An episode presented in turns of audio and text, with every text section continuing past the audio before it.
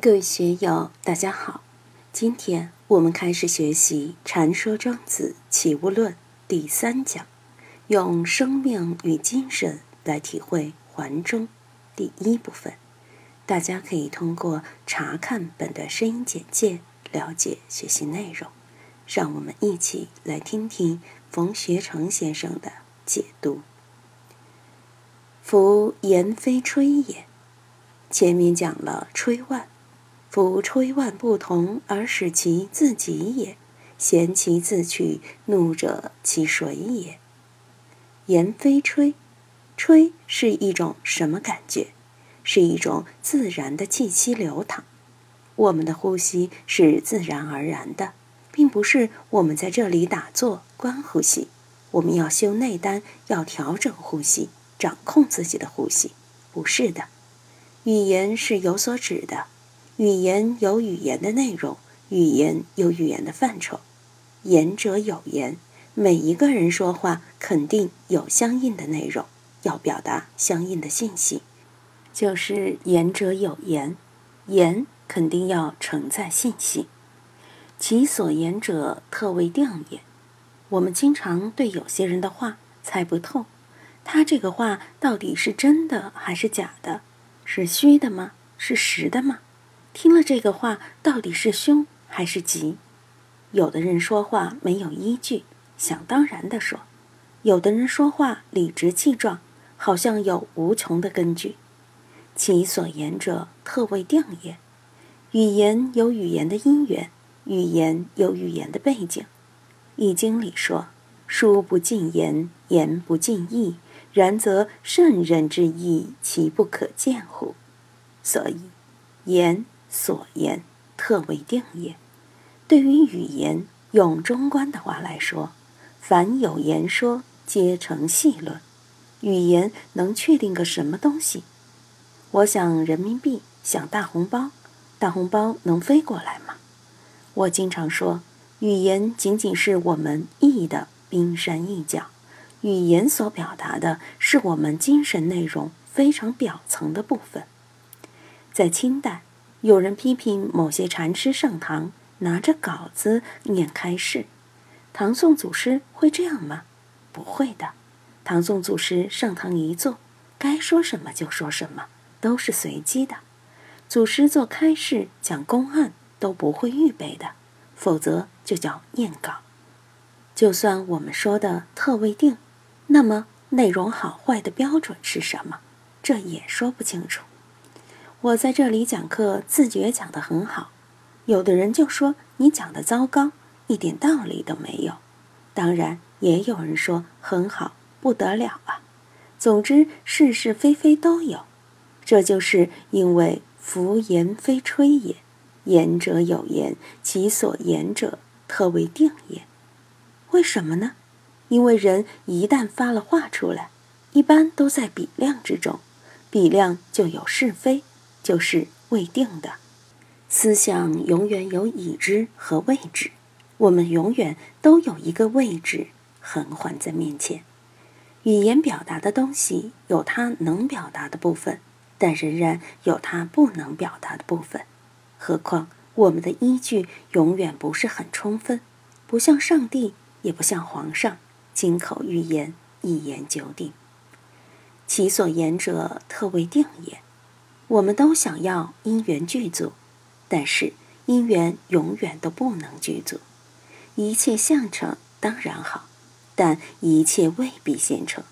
现实永远都有缺陷，天不满西北，地不满东南，永远都处于不圆满之中。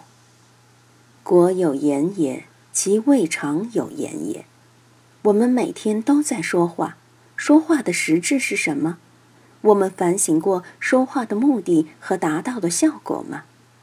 我每天也在这里和大家聊，我真的聊了吗？我没有聊吗？佛祖说他说法四十九年，未曾说过一个字。如来有所说法也，若言如来有所说法，则为谤佛。佛祖把什么话都说尽了。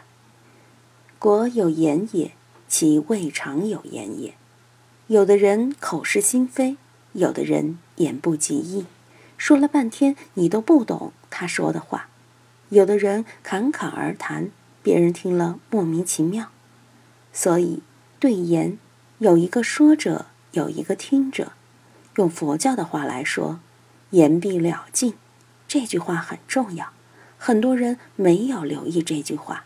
也就是说，一个概念必然有它概念的内涵，语言所表达的必然有所表达的内容。你应该把它表达清楚。但是，语言真的能够把内容表达尽吗？你的智慧、你的知识能够把内容表达尽吗？未必能够。以前皇上一言九鼎，一句顶万句，现在一句还顶万句吗？现在谁还记得是这些？谁还在用这些？所以这一切都是说不清楚的。其以为异于扣音？什么是扣音？鸡蛋里面的小鸡要出来了。尽管还没有出壳，但生命已经成熟了。它在里面叽叽喳喳的叫，你也不知道它叫什么。母鸡孵了一窝蛋，这个蛋里在叫，那个蛋里也在叫，我们也能够听得见蛋壳里面的骚动。但是他说的是什么？他表达的是什么信息？我们听不明白呀。别说小鸡，就是刚出生的小婴儿。你听他嘴巴里面咿咿呀呀的，他没有表达信息吗？肯定在表达信息。他表达的意图，我们能听懂吗？听不懂。人与人之间的语言交流，为什么西方称之为聋子与聋子的对话？语言与语言之间，耳朵与嘴巴之间，有非常多的障碍，未必说得清楚。所以，说话人和听话人的距离。有的时候非常大，尤其在网上，同一个观点有举手赞成的，也有反对的，永远都是这样。我们在这里叽叽咕咕的谈佛法，佛祖认为我们都是小鸡仔，而且是没有出壳的小鸡仔，就是这样的感觉。就像我们看自己的孩子一样，总觉得长不大，老这么幼稚。其实这些幼稚都是。扣音，亦有辩乎？其无辩乎？庄子说话不绝对。你说他有变吗？变得清楚吗？你说无变吗？我们还是清清楚楚、明明白白，还是有所感觉、有所喜悟的吗？人的精神经常处在有变和无变之间，留一半清醒，留一半醉，很有味的。我们怎样料理这个？学佛的时候，有的人口若悬河，讲述起来非常清晰，但是清晰有清晰的毛病，清晰了就没有延展性，清晰了就呆板，清晰后就枯了，就像花一样，花开的最好的时候，也就开始枯萎了。怎样留出一个模糊地带？为什么道家学说讲究无为，讲究一种幽玄明奥？北冥有鱼，其名为鲲，朝朝生于冥冥。为什么要把这个不可知的幽玄冥奥拿来反复说事？那天我讲了庄子外物的有用无用。庄子和惠子在一起，惠子就说：“哎呀，庄老弟，子言无用，你的这么一番说道是没有用的。”庄子就说：“老兄。”你是不懂无用之用啊，知无用而实可与言用矣。无用才是大用，无用才是妙用。惠子又说：“你说的无用有什么用啊？”庄子就指着脚下说：“我们都站在这里，供我们立足的地方有没有用？有用。立足之外的地方有没有用呢？当然无用。就像我们所住的这座房子。”地基所在的产权是我们的，这个有用；而产权以外的土地似乎对我们就无用了。庄子说：“好，从现在开始，把你脚旁边的地全部掏空，然则侧足而垫之至黄泉，掏到黄泉。你现在所立的这个地还有用吗？人上有用乎？惠子只好说没法用了。所以那个无用正好是你的有用。我们把产权以外的地都掏空，你连门都出不了，买菜都没有地方去。所以无用之用是为大用。我们能够有用的是很有限的，而无用才为我们提供了无限有用的空间，才是潜在的有用空间。所以有言也好，无言也好，有变也好，无变也好，我们都要给自己留下空间。留下无穷的空间。